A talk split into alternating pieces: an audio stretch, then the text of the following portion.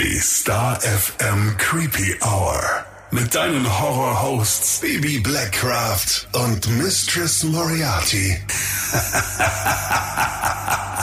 Hallo und herzlich willkommen zurück in der Creepy Hour. Hallo zusammen. Vielen, vielen Dank für dein Feedback und die Glückwünsche zu unserer zweiten Geburtstagsfolge. Und vor allem deine Reaktion auf unsere Outtakes. Alles, auch zum Anfang. Es war ja eine sehr ereignisreiche Folge. Schon, ne? Eieieiei. Bei uns wird's nie langweilig. Tatsächlich so, oder? Hm. Ist doch schön. Also hätte zu keiner anderen Folge so gut gepasst. Aber wirklich. Heute allerdings wird's in unserer neuen Folge alles andere als spaßig. Allerdings, wir sprechen nämlich heute über einen Mann, der aufgrund seiner vielen schrecklichen Taten etliche Spitznamen hatte. Zum Beispiel der Werwolf von Wisteria, der Moon Maniac, Boogeyman oder auch der Brooklyn Vampire. Der wohl bekannteste Titel lautet The Grey Man, also der graue Mann. Die Rede ist von Albert Fish. Ein US-amerikanischer Mörder, Vergewaltiger und Kannibale, der in den 20er Jahren so vielen Kindern das Leben geraubt und ihre Familien in einem wahrgewordenen Albtraum zurückgelassen hat. Albert Fish wurde sich von der Creepy Family immer und immer wieder gewünscht und angefragt, weshalb wir sehr hoffen, dass wir dir heute so viel wie möglich über diesen Mann und seine schrecklichen Taten erzählen können.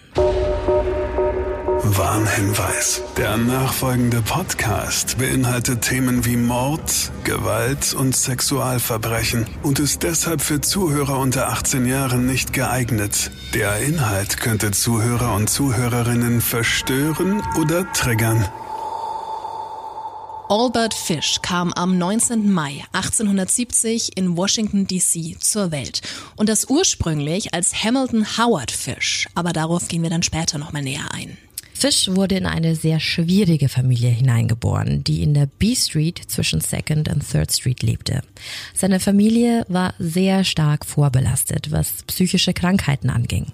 Bei insgesamt sieben Verwandten, verteilt auf zwei Generationen, wurden schwere Störungen diagnostiziert, unter anderem bei seiner Mutter Ellen, die an Halluzinationen litt. Er selbst war das jüngste von insgesamt vier Kindern. Da waren dann noch seine Brüder Walter und Edwin sowie seine Schwester Annie, die wahnsinnig war. Heute würdest du wahrscheinlich schizophren sagen oder dass sie unter psychotischen Phasen litt. Wir haben vorhin schon kurz den Namen thematisiert. Warum hat sich Fish Albert genannt, wenn er doch eigentlich als Hamilton Howard geboren wurde? Albert, das war der Name seines verstorbenen Bruders. Und da Howard Hamilton als Kind häufig von anderen Kindern eben wegen seines Namens gehänselt wurde, nahm er später einfach den seines toten Bruders an. Die Kinder zogen ihn oft mit Ham und Eggs auf, also Schinken und Eier, eine Anspielung auf das amerikanische Breakfast. Und um eben diesen Hänseleien zu entgehen, wurde Howard zu Albert.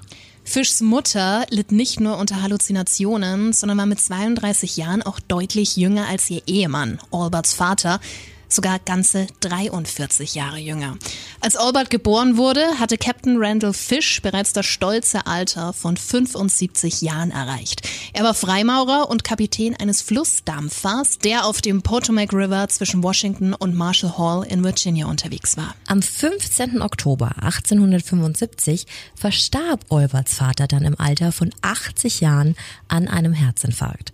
Albert selbst war zu diesem Zeitpunkt gerade mal fünf Jahre alt. Die Mutter blieb mit den Kindern zurück, war mit der Situation psychisch und auch finanziell völlig überfordert, was dazu führte, dass Albert in St. John's Waisenhaus in Washington gesteckt wurde. Ein großer, großer Wendepunkt in seinem Leben. Ja, der junge Albert wurde dort auf schwerste Weise misshandelt. Ausgepeitscht, geschlagen, missbraucht. Meist von Betreuern, manchmal aber auch von anderen Heimkindern. Fisch hatte die anfängliche Angst und sein Leid mit der Zeit umwandeln können. Er fing an, die Misshandlungen zu, in Anführungszeichen, genießen, entwickelte masochistische Züge. Sprich, die Quälereien, der Schmerz und die damit einhergehende Demütigung führten dazu, dass er sexuell erregt wurde. Im Jahre 1880, kurz vor Alberts zehntem Lebensjahr, konnte ihn seine Mutter aus dem Waisenhaus zu sich zurückholen. Seine Mutter hatte mittlerweile eine gute Anstellung bei der Regierung und stand somit finanziell sehr viel besser da als noch die Jahre zuvor. Was auch noch spannend ist, in einzelnen Quellen wird genannt, dass Albert von einem Kirschbaum gefallen sein und sich dabei ein Schädel-Hirntrauma zugezogen haben soll. Stürze in der Kindheit kommen uns ja mhm. bekannt vor. Also das könnte schon einiges ausgelöst haben. Allerdings stand in diesen Quellen auch, dass Albert mit sieben Jahren zurück zu seiner Mutter kam, was ja so nicht stimmt. Von daher ist unklar, wie genau diese Angaben sind. Auf einer weiteren Seite stand wiederum, dass es zwischen seinem 15. und 17. Lebensjahr zu diesem Sturz kam. Er von da ab unter chronischen Kopfschmerzen und Schwindelanfällen litt und aufgrund dessen auch zum Stotterer wurde. Aber auch hier gibt's fast keine weitere Nachweise zu. Fakt ist aber, Albert lebte gut fünf Jahre in einem Waisenhaus, wo er misshandelt wurde und erste sexuelle Gefühle entwickelte. Zwei Jahre später, also 1882, als Albert zwölf Jahre alt war, lernte er einen Telegrafenjungen kennen. Albert fühlte sich zu dem Jungen hingezogen und die beiden gingen eine Beziehung ein. Allerdings bestand diese nicht nur aus Händchen halten und eventuell etwas kuscheln. Ganz im Gegenteil. Die beiden Jugendlichen tranken Urin und aßen Kot. Initiiert wurden diese Praktiken durch den Telegrafenjungen. Unabhängig von der Beziehung besuchte Fisch im Teenageralter auch des Öfteren öffentliche Bäder, wo er andere Jungen gerne beim Ausziehen beobachtete. Ein anderes Hobby von ihm war es auch, fremde Frauen per Brief zu belästigen. Ja, also so ein bisschen The Watcher Vibes. Es handelte sich hier um Damen, die er über Heiratsannoncen ausgesucht hatte. Ihn ließ er anonyme und sehr obszöne Briefe zukommen. Briefe werden noch einige Jahre später nochmal eine bedeutende Rolle in Albert Fischs Leben spielen. Als Fisch dann 20 Jahre alt war, 1890, zog er nach New York City, wo er sein Geld zuerst als Stricher verdiente. Währenddessen belästigte und vergewaltigte er aber auch mehrere Jungen. Das hörte auch nicht auf, als er dann später einem seriösen Job als Maler nachging. Stattdessen lockte er die Kinder beispielsweise mit Süßigkeiten oder Geld in Kellerräume, in denen er zu der Zeit Malerarbeiten ausführte. Hierbei handelte es sich um vorwiegend schwarze Kinder, obdachlose Kinder, meist nicht mal sechs Jahre alt, die laut Fisch sowieso keiner vermisst hätte. Wir kommen ins Jahr 1898. Albert Fish war Ende 20 und Single. Ein Zustand, den seine Mutter Ellen unbedingt ändern wollte. Sie folgte ihm nach New York City und arrangierte dort eine Hochzeit mit einer damals neun Jahre jüngeren Anna. Seine Mutter bekam ihren Willen und aus der Ehe entstanden sogar sechs Kinder. Albert Jr., Anna, Gertrude, Eugene, John und Henry Fish. Falls du dir jetzt die Frage stellst, ob seine eigenen Kinder auch Opfer von ihm wurden, dann lautet die Antwort Jein. Denn wie sich später herausstellte, soll er sie nie im klassischen, missbräuchlichen Sinne angefasst haben. Aber es gab schon gewisse Spiele, auch wenn Freunde der Kinder anwesend waren. Bei einem Spiel zum Beispiel soll Albert sich immer eine braune Badehose angezogen und auf allen Vieren gekrochen sein. Die Kinder saßen abwechselnd auf seinem Rücken und sollten Finger nach oben halten, sodass er die Anzahl nicht sehen konnte. Anschließend musste er dann erraten, um wie viele Finger es sich handelte. Und sobald er eine falsche Zahl nannte, durften die Kinder ihm mit einem Holzstock auf den Po schlagen. Das war ein Holzstock, den Albert auch als Maler zum Farbe anmischen nutzte. Manchmal sollte es auch eine Bürste sein. Laut späterer Aussagen seiner Stieftochter Mary Nicholas nannte er auffällig oft Zahlen über zehn, was an sich ja Blödsinn war. Schließlich hatte jedes Kind nur maximal zehn Finger. Also sprich, er provozierte schon seine Bestrafungen. Die Zahlenspiele waren auch leider nicht alles. Die Kinder sollten ihm auch dabei zuschauen, wie er sich Nadeln unter die Fingernägel schob. Eine Vorstellung, bei der es mir sofort schlecht wird yep. und da bin ich, glaube ich, auch nicht die Einzige. Ne? -mm. Im Jahr 1903, also mit 33, wurde Fisch dann wegen schweren Diebstahls zu einer Haftstrafe verurteilt. Nach der Haft folgten auch noch weitere Verhaftungen wegen kleinerer Delikte. Das führte unter anderem dazu, dass seine Ehe in die Brüche ging. Aber das war nicht der einzige Grund. Fisch hatte Affären. Er traf sich außerhalb der Ehe mit fremden Männern zum Sex und ging auch öffentlich mit ihnen aus. Ja, und bei einem Date besuchte er zum Beispiel ein Wachsfigurenkabinett, in dem es zu dieser Zeit eine Ausstellung zum Thema menschliche Anatomie gab. Dort fiel Fisch ein Penis aus Wachs auf, der halbiert war. Und dieser drapierte Wachspenis erregte ihn so sehr, dass er von da an von Verstümmelungen und Amputationen ganz fasziniert war. Vor allem, wenn es um das männliche Geschlechtsteil ging. Dieses Erlebnis hatte dann noch Einfluss auf seine späteren Taten. Als Albert Fish 40 Jahre alt war, also 1910, traf er in Wilmington, Delaware, wo er arbeitete, auf Thomas Cadden, einen jungen Mann, zu dem er eine sexuelle Beziehung pflegte. Eine sadomasochistische Beziehung. An sich nichts Verwerfliches, unabhängig von der Tatsache, dass er ja eine Ehefrau hatte. Was aber allerdings sehr verwerflich ist, war die Tatsache, dass Thomas eindeutig geistig behindert war und die Frage des Konsens nicht geklärt war. Ihre Affäre ging zehn Tage lang, bis er Thomas dann in ein altes Farmhaus brachte. Dort folterte er den armen Mann ganze zwei Wochen lang. Ursprünglich wollte Fisch den Mann töten, zerstückeln und ihn mit nach Hause nehmen. Letztendlich war ihm das aber zu aufwendig. Zudem war es zu diesem Zeitpunkt sehr heiß und Fisch befürchtete, dass der Verwesungsgeruch der Leichenteile zu schnell Aufmerksamkeit erzeugen würde. Fisch entschied sich dann zu einer Penisamputation mit einer Schere. Anschließend ließ er Thomas einfach alleine in diesem Farmhaus zurück. Hilflos, missbraucht und schwer verletzt. Thomas Penis versorgte er nur grob, bevor er flüchtete, wickelte das Glied in Tücher ein, auf die er zuvor etwas Vaseline geschmiert hatte. Auf die Schnittstelle selbst schüttete er Wasserstoffperoxid, das die Wunde desinfizieren sollte. Er ließ ihm dann auch noch einen 10-Dollar-Schein da, küsste ihn zum Abschied und fuhr mit dem Zug nach Hause. Trotz seiner eindeutigen Homosexualität und seinen abscheulichen Taten hatte Albert Fish ja nach wie vor noch seine Frau. Er war zu diesem Zeitpunkt immer noch sehr viel unterwegs. Wir erinnern uns an die Affären und auf die Vorstrafen. Irgendwann genug für seine Frau. Sie verließ Albert Fish dann 1917 für einen anderen Mann. Zu den veränderten Lebensumständen bekam er Halluzinationen, an denen ja auch seine Mutter litt. Der Drang, sich selbst zu verletzen, nahm ebenfalls zu. Er schlug sich selbst mit einem nagelbesetzten Paddel aus, schob sich Nadeln nicht nur unter die Fingernägel, wie vorhin schon erwähnt, sondern auch in seine Beckenregion. Nicht nur etwas, sondern so tief rein, dass die Nadeln komplett unter der Haut und im Fleisch verschwanden. Kleiner Spoiler, nach seiner Verhaftung wurde eine Röntgenuntersuchung angeordnet, bei der gut 30 Nadeln gefunden wurden. Manchmal ist die Rede von 27 Stück, manchmal von 31. Wir haben uns auch das Röntgenbild genauer angeschaut und versucht nachzuzählen, aber das ist aufgrund der Aufnahme dann doch etwas schwierig. Auf jeden Fall waren es mehr als zwei Dutzend, also wirklich viele. Und weil das nicht alles schon grausam genug ist und so viel Selbsttorture, soll er sich auch noch Wolle in den Anus eingeführt haben, die er zuvor mit Feuerzeugbenzin getränkt hat, um sie dann anschließend in sich anzuzünden. Wir kommen zum Juli 1924. Der achtjährige Francis McDonald spielte vor seinem Elternhaus. Seine Mutter Annie saß auf der Veranda und beobachtete ihren Sohn auf der Wiese. Währenddessen hielt sie dessen jüngeren Bruder schlafend in ihrem Arm, bis ihr ein Mann mit grauem Haar und Schnurrbart auffiel, den sie zuvor noch nie gesehen hatte. Er war alt, mager, fast schon gebrechlich und irgendwie schlurfend.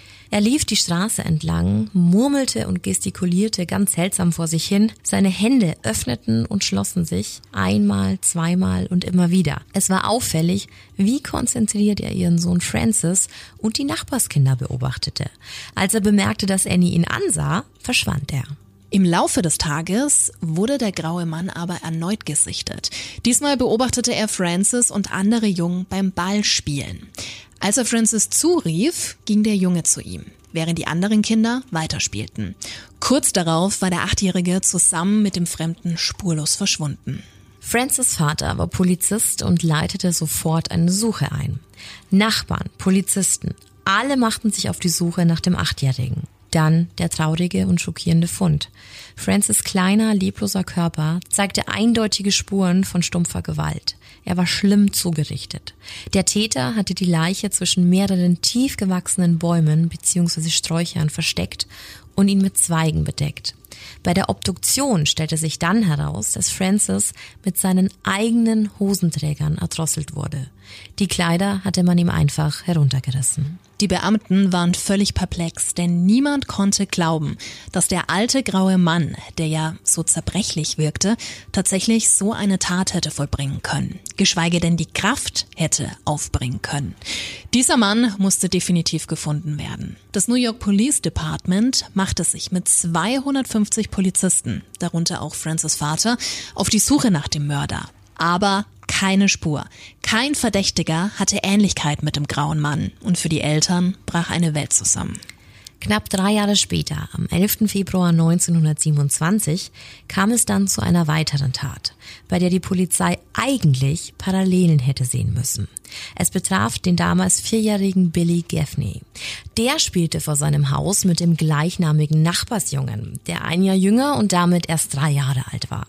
Zu ihnen gesellte sich ein weiterer, älterer Nachbarsjunge, bis die kleine Schwester des älteren Jungen aus der Wohnung nach ihrem Bruder rief. Der ließ die Jungen kurz alleine zurück, um sich um seine Schwester zu kümmern. Als er wenige Minuten später wieder rauskam, waren die beiden Billys spurlos verschwunden. Mit drei und vier Jahren dann doch eher ungewöhnlich. Der Nachbarsjunge ging zum Vater des jüngeren Billys und erzählte, was passiert war. Sie suchten nach den Kindern und wurden tatsächlich fündig, zumindest teilweise. Sie fanden den Dreijährigen alleine. Als der Vater seinen Sohn fragte, wo Billy Gaffney sei, antwortete dieser, der schwarze Mann hat ihn geholt. Ja, und vom vierjährigen Billy fehlte tatsächlich jede Spur. Am nächsten Tag machte sich die Polizei auf die Suche, befragte Kinder und auch nochmal den Dreijährigen, der erneut sagte, dass ihn der schwarze Mann geholt hätte. Die Polizisten allerdings nahmen diese Aussage nicht besonders ernst und suchten stattdessen die Gegend ab im und um den Kanal herum. Die Vermutung lag quasi nahe, dass der Junge vielleicht ertrunken war. Die Beamten durchforsteten gemeinsam mit den Nachbarn auch ein altes Fabrikgebäude. Vielleicht hatte sich Billy ja verlaufen und kauerte ängstlich in einer dunklen Ecke. Alles war möglich, aber nichts bestätigte sich. Der Junge war wie vom Erdboden verschluckt. Ein Polizist wollte es aber wissen und befragte den jüngeren Billy ein zweites Mal, bis sich schließlich herausstellte, dass der Dreijährige den Ausdruck schwarzer Mann als Synonym für böser Mann verwendet hatte. Er erläuterte, dass es eher ein grauer alter Mann mit Schnauzer war. Und hier hätte die Polizei eigentlich einen Zusammenhang zu Francis erkennen müssen. Dem war aber nicht so. Billy Gaffney wurde weiterhin vermisst. Ein Jahr später folgte das nächste Opfer, oder sagen wir vermeintliche Opfer. Am 25. Mai 1928 schaltete der damals 18-jährige Edward Budd ein Stellengesuch in der Sonntagsausgabe der New York World, eine Zeitung, die 1860 bis 1931 in New York City erschien. Er sehnte sich nach Sonnenschein, frischer Luft und suchte einen Job in der Landwirtschaft, also so ganz gegensätzlich zu New York City. Die Anzeige beinhaltete sein Alter und seine Anschrift. Edward war ein fleißiger und starker junger Mann, der sich für nichts zu schade war. Und bereits einen Tag später klingelte es an der Tür der Butts. Mutter Delia öffnete sie. Vor ihr stand ein älterer Herr, der sich ihr als Frank Howard vorstellte. Er erzählte ihr, dass er auf Long Island einen großen Hof betreiben und einen neuen Mitarbeiter suchen würde. Er hatte Edwards Anzeige gelesen und wollte ihn gerne sprechen. Da Edward zu dieser Zeit aber bei einem Freund war, schickte die Mutter ihre fünfjährige Tochter Beatrice los, um ihren großen Bruder zu holen. Der Fremde schenkte dem Mädchen für ihre Hilfe auch ein 5-Cent-Stück. Währenddessen erzählte Frank der Mutter, dass er mehrere Jahre als Innenarchitekt in New York City tätig war und sich von seinem Ersparnissen den Hof bzw. die Farm gekauft hätte. Da seine Frau ihn vor zehn Jahren verlassen hatte, war er alleinerziehend, aber alle seine sechs Kinder würden ihn auf dem Hof unterstützen. Und diese Hilfe bräuchte er auch, vor allem mit den Milchkühen und Hühnern. Zudem gäbe es fünf Mitarbeiter und einen Koch auf dem Hof. Als Edward und seine jüngere Schwester zurückkamen, stellte sich Frank Howard ihm vor und bestärkte ihn, dass er sich einen neuen Mitarbeiter genauso wie ihn vorgestellt hätte. Edward bekam tatsächlich den Job und war höchst erfreut, als er von seinem Wochenlohn in Höhe von 15 Dollar erfuhr.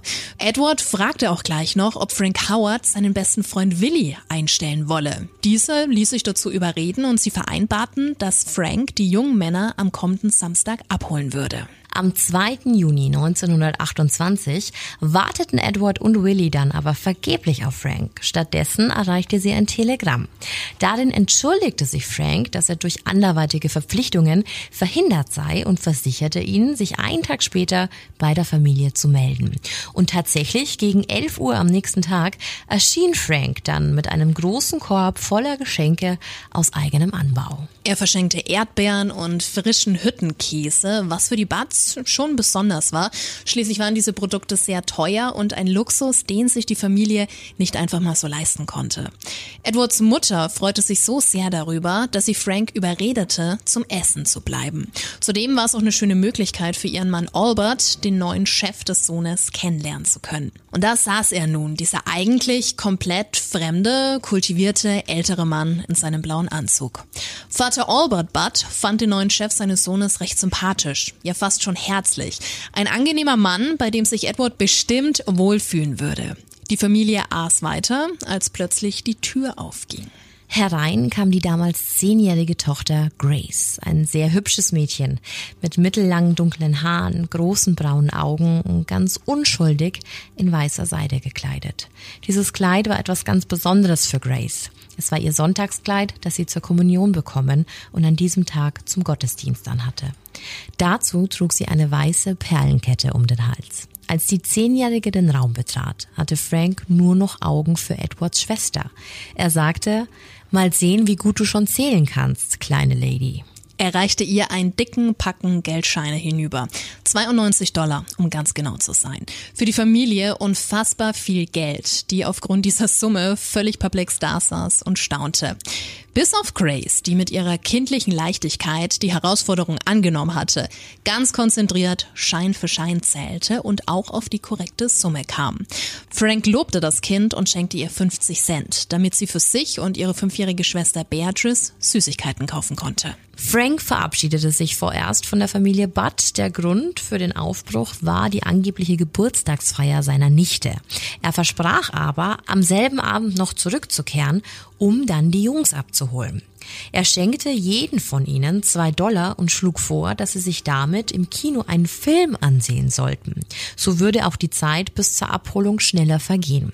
Und jetzt mal ehrlich, Frank schien tatsächlich ein echt feiner Kerl zu sein. Hm, leider. Er war auch schon fast zur Tür draußen, als er sich noch einmal umdrehte und die zehnjährige Grace fragte, ob sie nicht Lust hätte, ihn auf die Party seiner Nichte zu begleiten.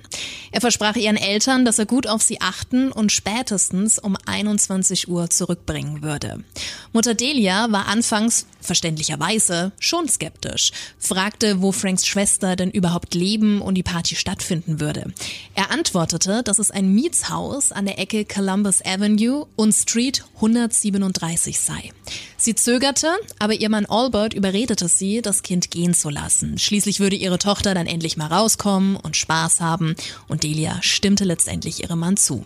Half ihrer Tochter dabei, sich anzuziehen, begleitete sie raus, sah ihr und Frank bis zur nächsten Kreuzung nach und sah sie damit zum allerletzten Mal. Ja, denn die Stunden vergingen und es war auch bereits nach neun Uhr, doch weder Grace noch Frank waren zurückgekommen. Es kam kein Telegramm, nichts, kein Hinweis auf ihre Tochter. Am nächsten Tag schickten die Eltern Edward dann zur Polizei, um Grace als vermisst zu melden. Er erzählte dann von Frank, seinem neuen Chef, der Geburtstagsfeier seiner Nichte, und genau da wurden die Polizeibeamten auch stutzig. Es gab die Columbus Avenue, allerdings endete diese bei der Nummer 109. Die 137, die Frank angegeben hatte, existierte nicht einmal.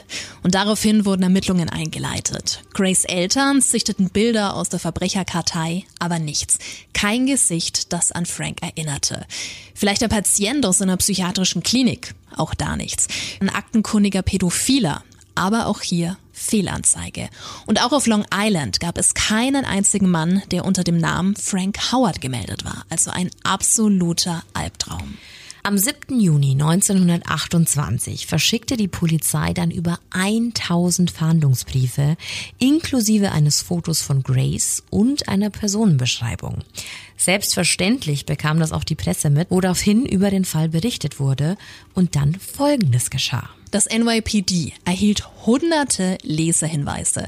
Einige Leser behaupteten, Grace lebend gesehen zu haben, andere wiederum schickten vermeintliche Tätergeständnisse. Auch das kennen wir leider schon bereits aus anderen Fällen. Die Akte Grace nahm solche Ausmaße an, dass letztendlich 20 Polizisten involviert waren. Stück für Stück kamen die Beamten auch voran. Zu einem konnten sie beispielsweise herausfinden, wo dieser angebliche Frank Howard den Hüttenkäse gekauft hatte. Und sie stellten fest, in welcher Poststelle er sein Telegramm aufgegeben hatte. Beide Geschäfte, also Post und Käseladen, lagen in East Harlem, Manhattan. Die Polizei konzentrierte sich also auf genau diesen Stadtteil. Ein guter Ansatz, aber leider ohne jede weitere Spur. Und mit der Zeit waren weder die Butts noch die Polizeibeamten optimistisch. Im Herbst 1934 ging niemand mehr davon aus, dass man Grace finden könnte. Das Ermittlerteam des NYPD schrumpfte mit der Zeit von anfangs 20 Beamten auf nur noch einen. Detective William F. King. Ein guter Mann, der den ganzen Fall nochmal richtig ins Rollen brachte. King hatte einen Bekannten bei der Presse, den er sozusagen austricksen wollte. Er leitete ihm vermeintlich vertrauliche Infos weiter mit der Hoffnung, dass er diese trotzdem veröffentlichen würde. Und Checkpot, der Kolumnist Walter Winchell, biss an und veröffentlichte am 2. November 1934 im New York Daily Mirror Folgendes. Ich habe inzwischen aus sicherer Quelle erfahren, dass sich eine neue heiße Spur ergeben hat. Das zuständige Polizeidezernat geht davon aus, das Verbrechen innerhalb der nächsten vier Wochen klären zu können. King hatte sich von der Aktion versprochen, den Täter aus der Reserve zu locken. Mittlerweile waren schließlich sechs Jahre verstrichen und vielleicht fühlte er sich so animiert oder würde unvorsichtig werden, quasi irgendein Zeichen von sich zu geben. Und tatsächlich hat das funktioniert. Zehn Tage nachdem der Artikel in der Zeitung erschienen war, erhielt Grace Mutter Delia Budd einen Brief. Du erinnerst dich vielleicht zurück. Bereits als Jugendlicher hatte Fisch gerne Briefe verschickt. Damals ja schon mit obszönen Nachrichten. Das hier ist aber nochmal eine ganz andere Hausnummer. Der Brief kam bei den Buds an. Da Delia aber Analphabetin war und nicht lesen konnte, gab sie den Brief an ihren Sohn Edward weiter. Der las ihn stumm durch, lief schweigend zur Tür hinaus und direkt zu Detective King. Und es war auch gut so, dass Edward seiner Mutter den Brief erst einmal nicht vorgelesen hatte. Und auch hier jetzt nochmal an dieser Stelle eine riesengroße Triggerwarnung an dich, da dieser folgende Brief wirklich, wirklich schlimm ist die Taten wirklich sehr explizit beschrieben wurden. Also falls du Probleme damit hast, dann überspring bitte diesen Part, der ist circa zwei Minuten lang.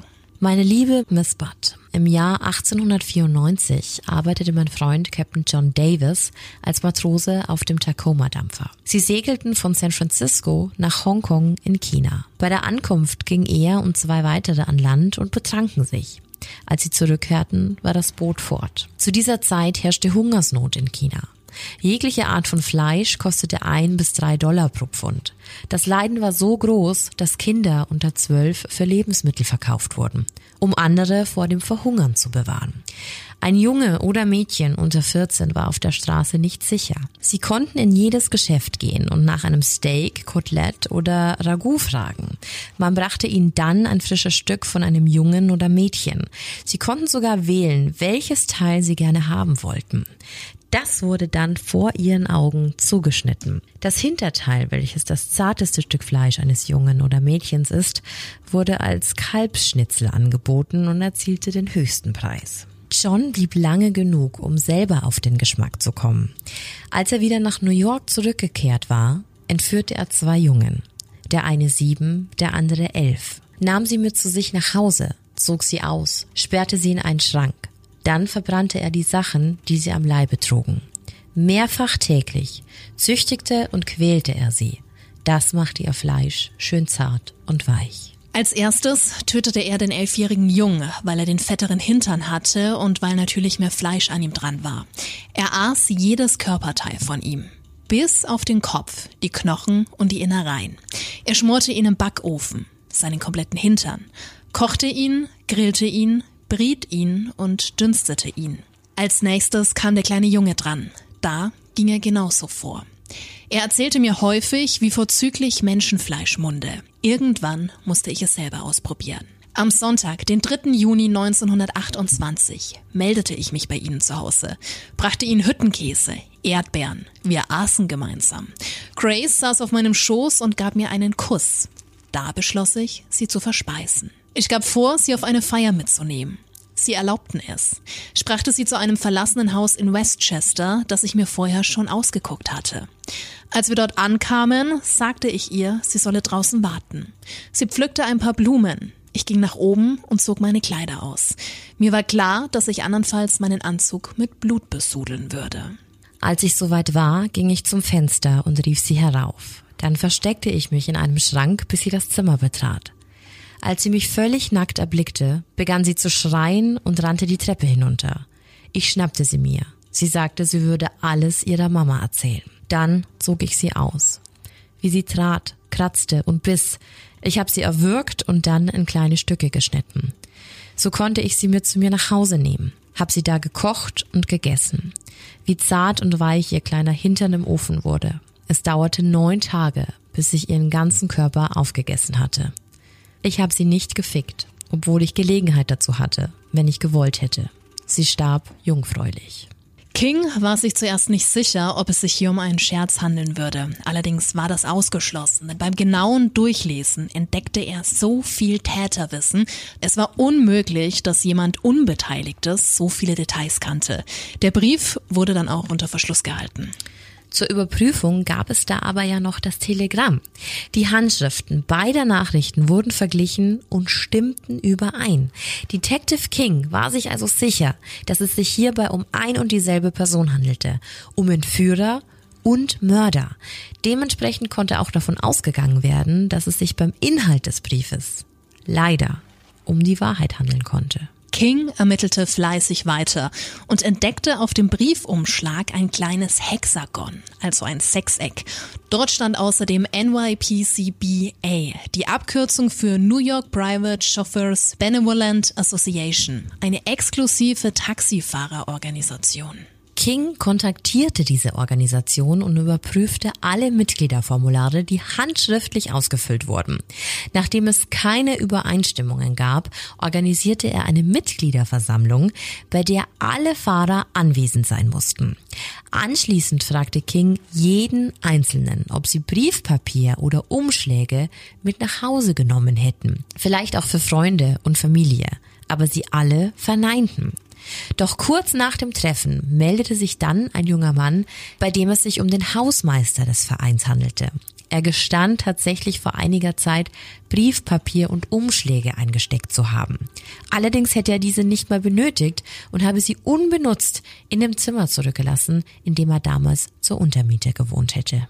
King machte sich daraufhin auf den Weg zu diesem Haus. Eine nette Frau öffnete die Tür und bat ihn herein. Es stellte sich heraus, dass der angebliche Frank Howard dort zur Untermiete gewohnt hatte. Die Vermieterin erinnerte sich an den älteren Herrn, der ihr gegenüber sehr freundlich gewesen sei und sich unter dem Namen Albert H. Fish vorgestellt hatte. Nur dass dieser vor wenigen Tagen ausgezogen war, also Sackgasse. Nicht ganz, denn er hatte die Dame nämlich noch um einen Gefallen gebeten. Fisch wartete auf einen Brief seines Sohnes. Die Dame sollte ihn für ihn aufbewahren, da sich Geld darin befände und Fisch ihn dann später abholen würde. William King erkundigte sich daraufhin bei der für die Adresse zuständigen Poststelle. Ein Beamter am Schalter konnte sich erinnern, dass bei ihm ein Mann namens Albert Fish vorstellig geworden war. Er hatte beantragt, das an ihn adressierte Schreiben zurückzulegen. Der Postbeamte konnte sich jedoch nicht erinnern, wann genau Fish das letzte Mal erschienen sei. King befürchtete, dass Fish seinen Brief bereits erhalten und somit keinen Grund mehr hatte, zu seiner früheren Vermieterin zurückzukehren. Glücklicherweise kam es aber anders. Die Vermieterin rief am 13. Dezember 1934 bei ihm an und erzählte, dass Fisch bei ihr aufgetaucht sei. Er hatte sich nach dem Brief erkundigt. Sie hatte ihn daraufhin auf einen Tee eingeladen, wollte ihn hinhalten, ganz klar. King beeilte sich und traf Fisch noch in der Küche der Vermieterin an, wo er am Tisch saß. Als der Detective das Zimmer betrat, stand dieser alte Mann, Albert Fish, auf und nickte freundlich. King fragte ihn, ob er Albert Fish sei und dann ging alles ganz schnell. Fish, der gerade noch so zerbrechlich und unschuldig wirkte, zog plötzlich ein Rasiermesser aus seiner Jackentasche hervor und ging damit auf den Detective los. Dieser konnte sich aber glücklicherweise wehren, packte Fish am Unterarm und verdrehte ihm das Handgelenk, sodass dieser das Messer verlor. Nachdem ihm Handschellen angelegt wurden, gab er auch Ruhe. Ohne Widerstand ging es ab aufs Revier, wo es sich auch verhören ließ. Er redete, ja, fast schon wie ein Wasserfall, als ob er nach all den Jahren glücklich sei, endlich all die grausamen Taten erzählen zu dürfen. Und das so detailliert, dass die Zeitungen nur die zensierte Version seiner Aussage veröffentlichten. Fish gestand, dass er im Sommer 1928 vom Blutdurst übermannt wurde. Er erzählte, dass es sich auf Edwards Anzeige nur gemeldet hatte, um ihn auf den Hof zu locken und umbringen zu können. Er wollte ihm den Penis abschneiden und verletzt zurücklassen, damit er langsam verblutet. Kommt dir das bekannt vor? Thomas ereilte dasselbe Schicksal. Nach seinem ersten Besuch bei den Butts hatte er sich auch passendes Werkzeug bereitgestellt. Ein Fleischermesser, eine Säge und ein Hackebeil, welche er alle in einem Tuch gewickelt und neben einem Zeitungsstand versteckt hatte, bevor er am Sonntag erneut die Familie besuchte. Zu diesem Zeitpunkt wusste Fish ja noch gar nichts von der zehnjährigen Grace, die es ihm letztendlich so angetan hatte. Und kurzerhand entschied er sich gegen den großen Bruder Edward und für die kleine Grace. Er schilderte auch noch einmal persönlich, was geschehen war, nachdem die beiden das Haus der Butts verlassen hatten, um angeblich auf die Geburtstagsfeier seiner Nichte zu gehen. Sie machten am Zeitungsstand Halt, um das Tuch inklusive der Werkzeuge mitzunehmen. Danach ging es in einen Zug in die Bronx, um von dort aus in die Ortschaft Worthington im Westchester County zu fahren. Grace bekam nur ein Ticket für eine einfache Fahrt, was sie glücklicherweise nicht bemerkte. Das Mädchen war abgelenkt, begeistert. Schließlich war es ihre erste Zugfahrt und dann auch noch 40 Minuten lang. Als die beiden am Bahnhof in Worthington angekommen waren, war Albert Fish gedanklich bereits bei seinen nächsten Schritten, sodass er das Werkzeug im Zug liegen ließ. Und weißt du was? Ausgerechnet Grace war das aufgefallen, weshalb sie ihn darauf aufmerksam machte. Ja, sie holten also das Tuch inklusive des Werkzeugs und machten sich auf den Weg. Einen Weg durch den Wald, bis sie vor einem verlassenen Haus standen, das eigentlich ganz nett aussah, mit einer sehr großen Terrasse. Wie hätte das kleine Mädchen auch ahnen können, dass dieses Haus zu ihrem persönlichen Horror werden sollte? Wie bereits im Brief beschrieben, pflückte Grace noch ein paar Blumen zu einem Strauß zusammen und ging damit anschließend ins Haus. Fish packte das Kind und würgte sie zu Tode. Er gab an, ihr den Kopf abgesägt zu haben und das Blut mit einem leeren Farbeimer aufgefangen zu haben. Danach zog er Grace aus, nutzte Beil und Fleischermesser, um ihren leblosen Körper zu zerstückeln. Einen Teil der Verstorbenen wickelte er in Zeitungspapier, um sie mit nach Hause zu nehmen. Die restlichen Teile ihres Körpers ließ er vor Ort liegen, kam aber ein paar Tage später wieder zurück, um sie über die Mauer des Hauses zu werfen. Detective King, der ihn verhörte, fragte daraufhin, warum er das Kind so grausam zugerichtet hatte. Die Antwort wo keine Leiche, da kein Mörder. Dieser Mann hatte schlicht und ergreifend einfach keinerlei Empathie und das Schlimmste, niemand hatte es ihm zugetraut, denn der Mann war gerade mal 1,65 groß, wog knapp 60 Kilo und war zu diesem Zeitpunkt 64 Jahre alt. Bezüglich des Briefes an die Batz fügte er dann noch hinzu, ich konnte nicht anders. Ich musste diesen Brief einfach schreiben. Es war wie ein Zwang, der mich überkam. Die Polizei musste natürlich überprüfen, ob an diesen schrecklichen Aussagen im Brief und von Fisch persönlich wirklich etwas dran war. Am nächsten Tag gingen die Ermittler also mit Fisch zum besagten Haus und tatsächlich. King und seine Kollegen fanden alles vor wie beschrieben. Auch den besagten Farbeimer und, noch viel schlimmer, sie fanden die Überreste der kleinen ermordeten Grace. Aber auch hier haben wir wieder den Fall, dass Albert Fish der Polizei nicht unbekannt war. Wie vorhin schon erwähnt, wurde er wegen schweren Diebstahls bereits zu einer Haftstrafe verurteilt, Bagatelldiebstähle etc.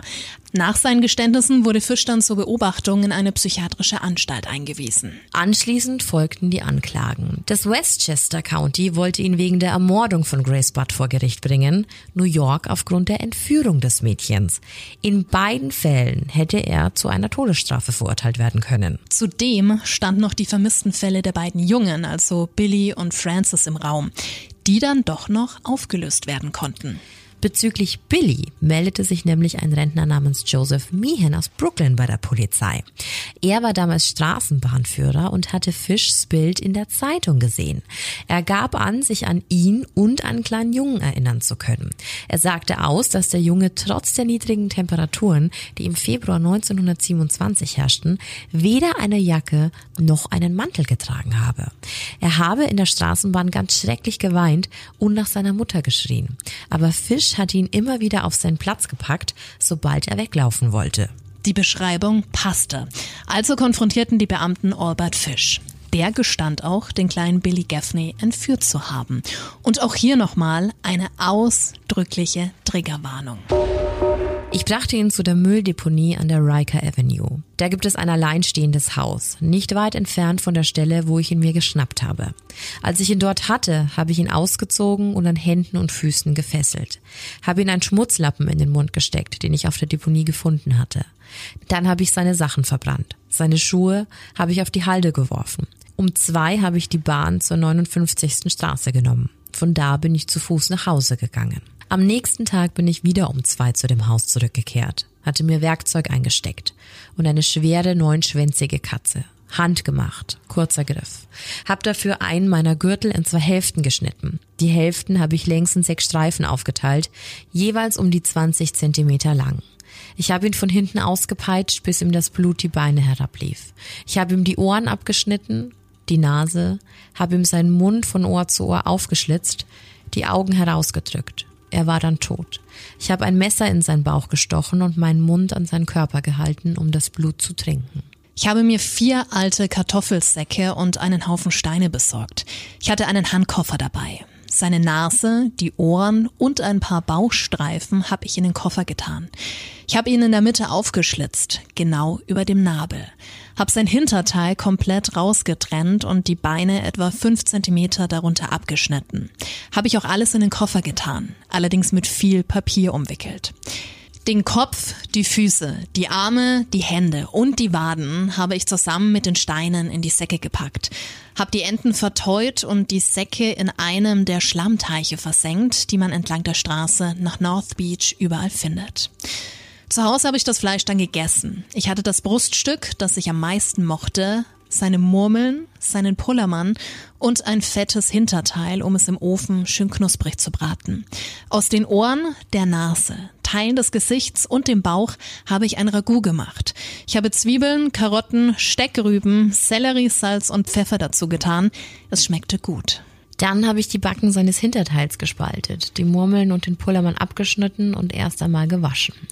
Ich habe Schinkenstreifen auf jede Hinterbacke gelegt und alles in den Ofen geschoben. Als das Fleisch eine Viertelstunde geschmort hatte, habe ich einen halben Liter Wasser für den Bratensatz übergossen und habe vier Zwiebeln dazu gepackt. In regelmäßigen Abständen habe ich den Braten mit einem Holzlöffel geklopft, so blieb das Fleisch zart und saftig. Innerhalb von zwei Stunden war der Braten durch und knusprig braun. Ich habe in meinem Leben keinen Truthahn gegessen, der nur halb so gut geschmeckt hat wie dieser kleine zarte Hintern. Ich habe vier Tage gebraucht, um alles aufzuessen. Der winzige Pullermann schmeckte süßlich wie eine Nuss, doch die Murmeln konnte ich nicht kauen. Hab sie die Toilette runtergespült. Die Polizei überprüfte selbstverständlich auch diese Aussage. Tatsächlich konnte nachgewiesen werden, dass Albert Fish im Februar 1927 für eine Baufirma in Brooklyn als Maler gearbeitet hatte. Die Baustelle lag nur wenige Kilometer vom Tatort entfernt. Albert Fish, Entführer, Vergewaltiger, Mörder und Kannibale. Und dann gab es da noch Francis McDonald, der ebenfalls verschwunden war. Auch hier konnte Fish durch mehrere Zeugen identifiziert werden. Das Geständnis zu Francis legte Fish aber erst im März 1935 ab. Er hatte den Jungen vergewaltigt und getötet. Im Zuge der Anklage sollten sich drei Sachverständige ein Bild über Albert Fischs psychischen Zustand machen. Einer der Gutachter war Dr. Frederick Wortham, der im Auftrag der Verteidigung tätig war. Er ging verstärkt auf Fischs Familiengeschichte ein. Wir hatten anfangs ja auch schon darüber gesprochen, dass viele seiner Verwandten psychisch krank waren. Du erinnerst dich an die Mutter, die unter Halluzinationen litt. Ein Bruder war Alkoholiker, die Schwester depressiv, ein Onkel manisch, also es nahm wirklich kein Ende. Albert Fish gestand, an seinem Leben mindestens 100 Kinder misshandelt zu haben. Als Albert Fish 55 Jahre alt war, traten bei ihm die ersten Halluzinationen und Wahnvorstellungen auf. Er sprach von Engeln, die er sah, von Jesus selbst. Sie alle sprachen zu ihm, dass er Buße tun müsse, um sich von seinen Sünden reinzuwaschen. Wir erinnern uns unter anderem an die Nadeln. Er sagte aber auch, was ich getan habe, musste rechtens sein. Denn ansonsten hätte mir ein Engel Einhalt geboten, so wie in der Bibel ein Engel einschritt, als Abraham seinen Sohn opfern wollte. Also es klang fast so, als hätte Gott ihm höchstpersönlich befohlen, diese schlimmen Taten auszuüben. Gutachter Dr. Wortham äußerte sich, wie immer man aus medizinischer oder juristischer Sicht Geisteskrankheit definieren mag. Dieser Mann war eindeutig jenseits von Gut und Böse. Laut ihm war er aufgrund einer fortgeschrittenen paranoiden Psychose geistig unzurechnungsfähig.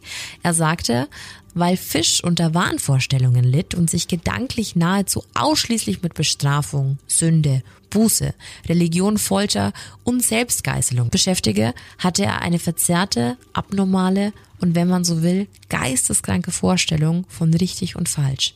Er kannte nur eine einzige Kontrollinstanz für sein Handeln. Gott. Solange dieser nicht eingriff, empfand Fisch sein Tun als gerechtfertigt. Die beiden weiteren Sachverständigen der Verteidigung stimmten ihm zu.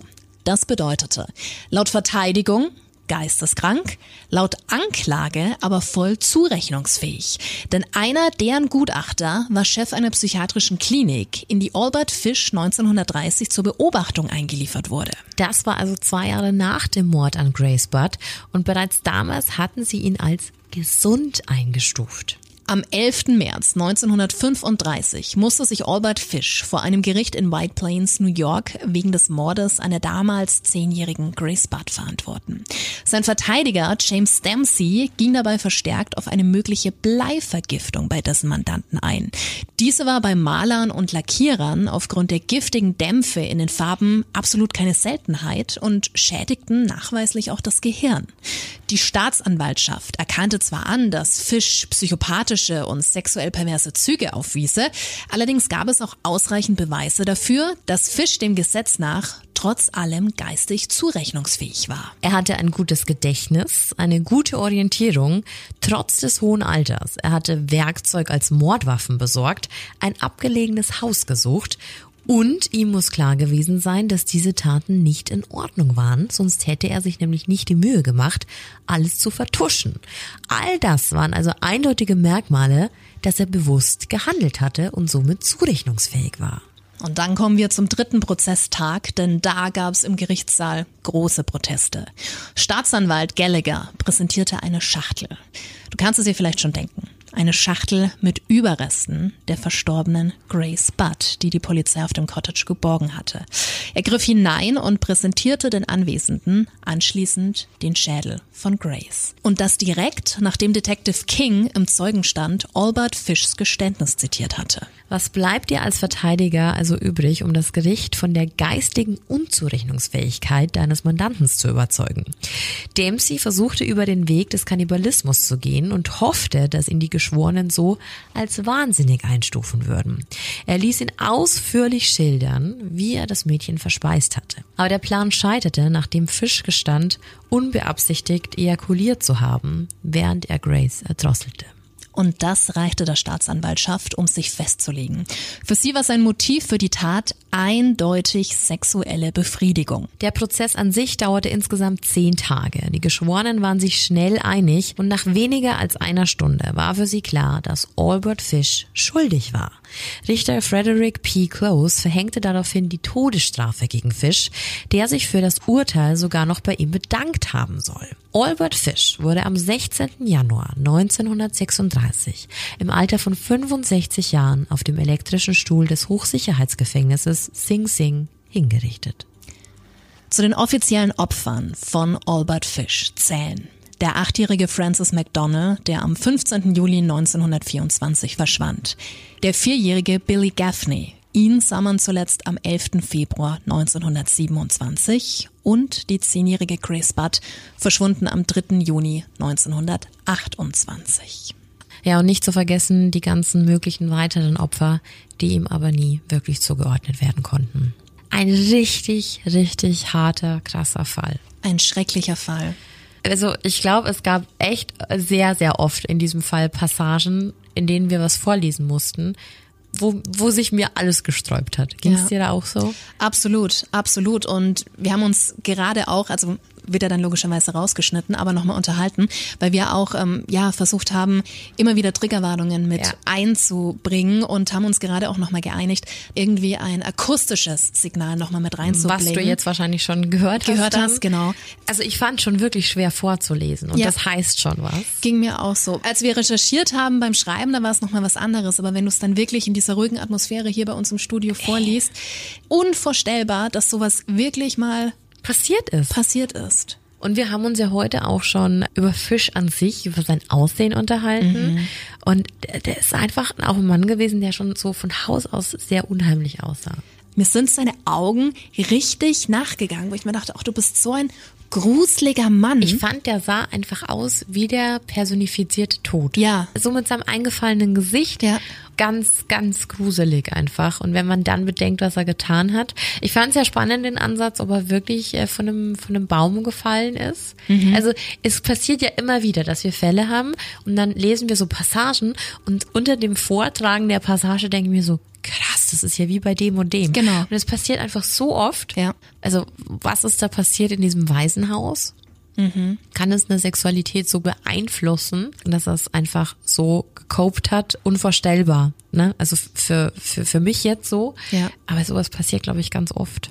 Bestimmt. Also wir sind keine Psychologen, aber falls sich jemand auskennt oder Ja, bitte. da wirklich die, die Ausbildung hat, gerne mal Rückmeldung geben. Aber es ist auch dieser Umstand, dass er sich Nägel unter, also oder Nadeln unter die Nägel geschoben hat. Ja, und so komplett Sachen. auch in, in, in den Beckenbereich runter Richtig ins krass. Fleisch. Also da gehört ja so viel dazu, Ja. dich so krass zu verletzen. Ja. Und es sind ja wirklich krasse Schmerzen. Also es gibt selten Fälle, da wo ich gar nicht mehr weiß, was ich sagen Mhm. soll, aber das ist so ein Fall, ne? Weil der einfach, und ich verstehe auch nicht, warum es Kinder waren. Vielleicht hatte das genau was mit der Zeit im Weißen Haus zu tun. Ich dachte mir jetzt auch gerade, ich weiß es nicht, ich will gar nichts Falsches sagen. Nein, nein, nein, das ist auch ähm, gerade gerade schwierig, was zu formulieren, ohne Ja, und es wir, falsch ich, zu wir verstehen. haben ja auch noch die ganzen potenziellen Opfer. Und es ist einfach so krass, was da für ein Alter dahinter steht. Ne? Fünf, zwölf, vier, sechs, sechzehn, siebzehn. Ist aber ganz spannend, weil anfangs waren es ja Kinder unter sechs Jahren, Mhm. deutlich jünger. Und das waren ja dann schon Teenager-Jungs. Und dann kam ja wieder Edward, wo du sagst, gut, der ist 18. Und Mhm. da hat er sich ja dann für die zehnjährige Schwester entschieden. Weißt du, was ich mir ganz, ganz, ganz schlimm vorstelle? Wie sich Grace Eltern fühlen müssen. Mhm. Ja. Weil Diese Situation, dass du dein Kind da mitgehen lässt. Ja. Aha. Ja. Und ich glaube, dass du da schon oder dass Menschen ja grundsätzlich gerne schnell urteilen Mhm. und wir natürlich jetzt da sitzen können und sagen, oh, was für Rabeneltern und sind die denn bescheuert? Aber im alltäglichen Leben passieren so oft Dinge, so schnell denkst du vielleicht Wie gar oft nicht hast mit. du auch Übergriffe, also jetzt in der heutigen Zeit, Ja. in Familien, über Bekannte, Leute, denen du das niemals zugetraut hättest. Meistens Leute, ich- denen du es nie genau, zugetraut Es ist hättest, ja, ja. meistens niemand aus dem Umfeld, deswegen glaube ich, finde ich es super schwierig zu sagen, ah, das hätten, hätten wir niemals gemacht Mhm. oder so. Ich glaube, du hast immer Bedenken, wenn du dein Kind irgendwo mitgibst. Ja. So. Aber so wie der in die Familie kam, war der ja total nett und kultiviert und ist so jemand hätte man das wahrscheinlich nicht zugetraut, auch nicht so einem alten Mann. Oh, aber dieser Moment, in dem man das realisiert, wenn man da wahrscheinlich bei der Polizei steht und dann heißt so, jetzt, aber diese Hausnummer gibt's ja, Ja. gar nicht. Ich glaube, das sind, ich glaube, jeder und jede war schon mal in so einer Situation, da wo sich das auf einmal auflöst, dass du gescammt wurdest, dass du abgezockt wurdest, keine Ahnung, egal, verarscht wurdest, betrogen wurdest. Und dieses Realisieren und Bewusstwerden von, von dieser Situation, die sich dann auflöst und du dir denkst so, "Oh, ich hätte es doch sehen müssen. Wieso habe ich denn da nicht nachgeguckt? Ja. Ich glaube, das ist so ein ganz ekelhaftes Gefühl und das bei Kleinigkeiten schon. Und wenn dann aber das Leben deines Kindes dran hängt, ich will es mir gar nicht vorstellen. Nein, Ganz krass. sehr. Waren auch noch mal andere Zeiten, ne? Ich meine, heute Adressen etc. Ja. Das ist ja, oder du googelst schnell oder Genau. dein Kind hat irgendwie so einen GPS-Tracker in der Uhr. Was, was weiß ich, was da alles gibt. Aber das war- Ähm, und dann hast du ja nicht, die, nicht mal die Möglichkeit gehabt, damals, ich rufe da mal schnell an. Du musst ein Telegramm kommen. Mhm. Aber ich, ich verstehe schon, warum die Creepy Family Bock auf den Fall hatte. ganz klar. ganz klar. Aber ich finde es schon echt, das ist, glaube ich, mit einer der verstörendsten Fälle. Und ich habe es gerade irgendwie so ein bisschen versucht gleichzusetzen, als wir über einen Kannibalen von Rothenburg, über Maivis gesprochen haben oder eben auch über Jeffrey Dahmer. Das war schon was anderes. Ja, es ist ja wirklich alles dabei. Wir hatten es ja vorher noch aufgelistet. Entführung, Vergewaltigung, Mord, Mord, Kannibalismus, Kannibalismus, ja. und dann auch noch bei Kindern. Ja. Ähm, das ist so alles Böse, was man auf dieser Welt machen kann, kanalisiert in einer Person. Und das kombiniert mit dieser Dreistigkeit, da auch noch mit, mit der Familie am Tisch Ja. zu sitzen. Ja. Vor allem, es wäre ja egal gewesen, er hätte ein Kind genommen. Egal ob das ältere oder das jüngere. Aber sein Richtig. Plan war ja ganz klar gefasst. Das ist so widerlich. Und ich glaube, es ist auch immer noch so ein Unterschied, wenn Leute im Nachgang da sitzen und Sachen gestehen und so komplett empathielos sind. Das macht Menschen immer noch. Also ich ver- vermeide dieses Wort echt eigentlich sonst so, dass man sagt, das war ein Monster oder so, weil das glaube ich Bullshit ist, weil man alles immer mit irgendwelchen Krankheitsbildern erklären kann und so. Aber ähm, der Mann wirkt schon einfach ultra böse.